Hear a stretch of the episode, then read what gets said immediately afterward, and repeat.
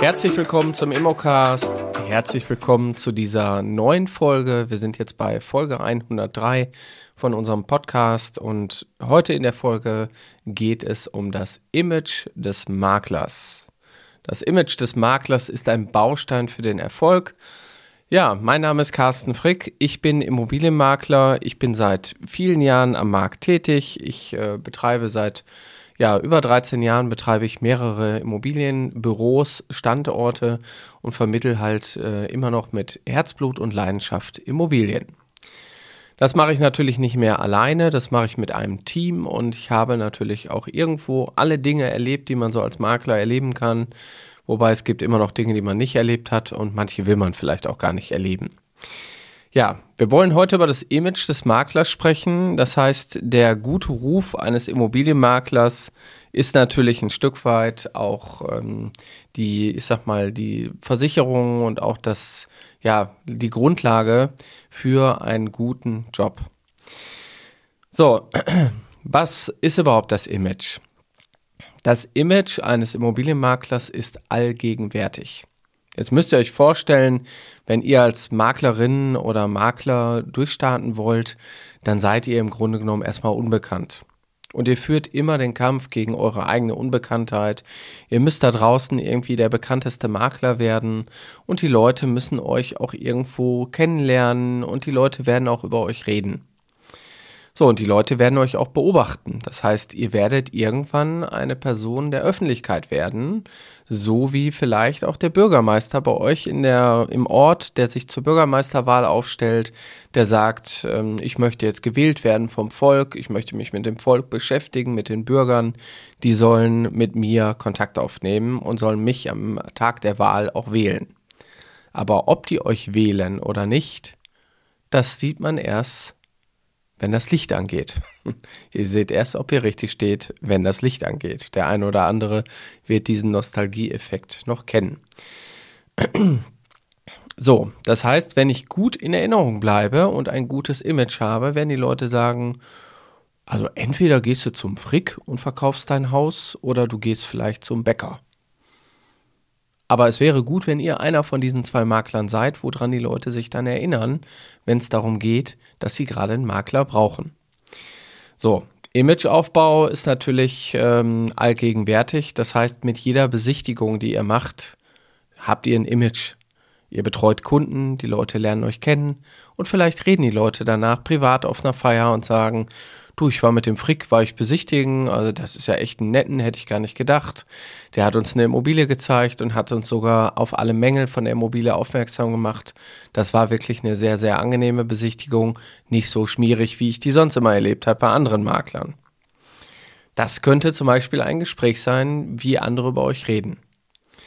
Das heißt, jeder Tag, jede Sekunde in eurem Business zahlt in, eure, in euer Image ein oder zieht von eurem Image ab. Wenn ihr mit dem Firmenwagen jemand an der Kreuzung schneidet und da steht dann eben ein Makler drauf, dann zieht das von eurem Image ab. Oder ihr fahrt wie wild durch die Stadt und die Leute sehen euch und sehen, wie ihr letztendlich arbeitet.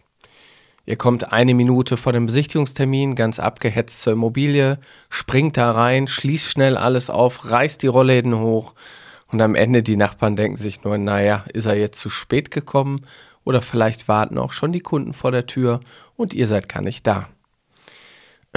So, das sind jetzt ein paar Kleinigkeiten, ein paar Alltagssituationen, die immer und immer wieder passieren können. Das heißt, das halbe Leben ist gut organisiert, wenn man sich auch auf seine Arbeit gut vorbereitet. Ihr braucht genug Zeit, die Arbeit umzusetzen.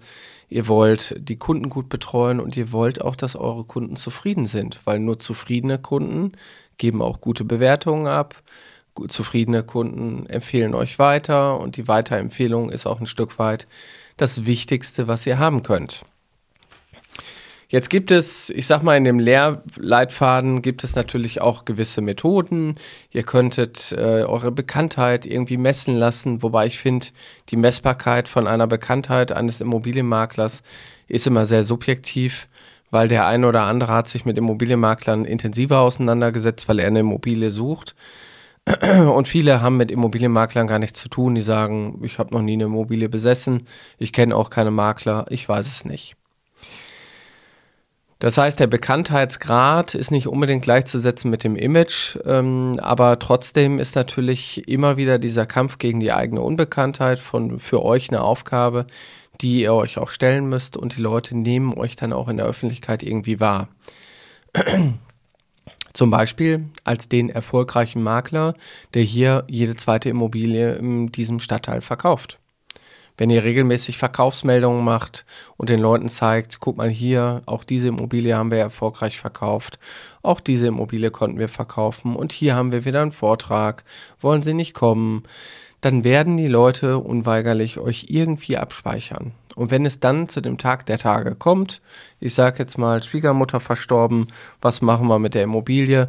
Wenden wir uns doch einfach an den Makler, der uns den größten Erfolg verspricht.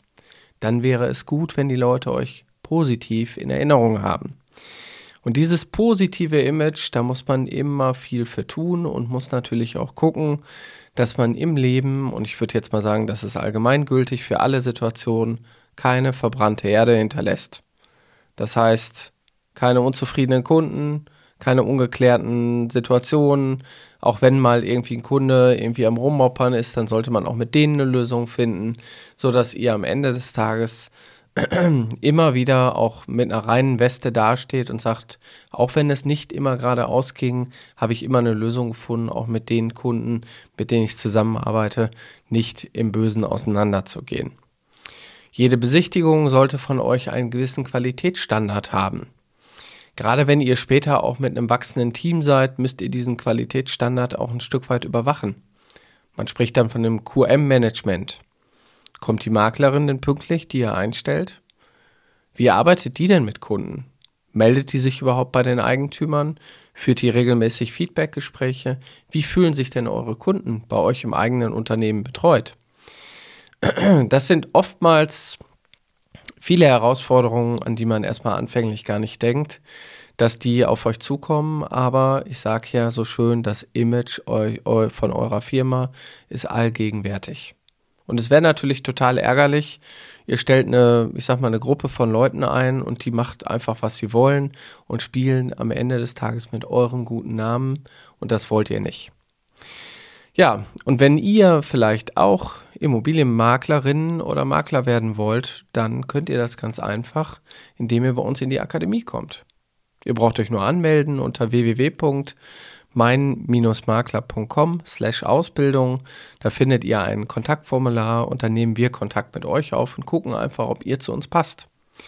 Und wir haben immer wieder Menschen in ganz Deutschland bei uns in der Online-Akademie, die wir tagtäglich in der Ausbildung haben, wir machen fast jeden Tag Live-Unterricht bei uns und haben somit die Menschen, egal wo sie sitzen in Deutschland, bei uns immer wieder im Unterricht.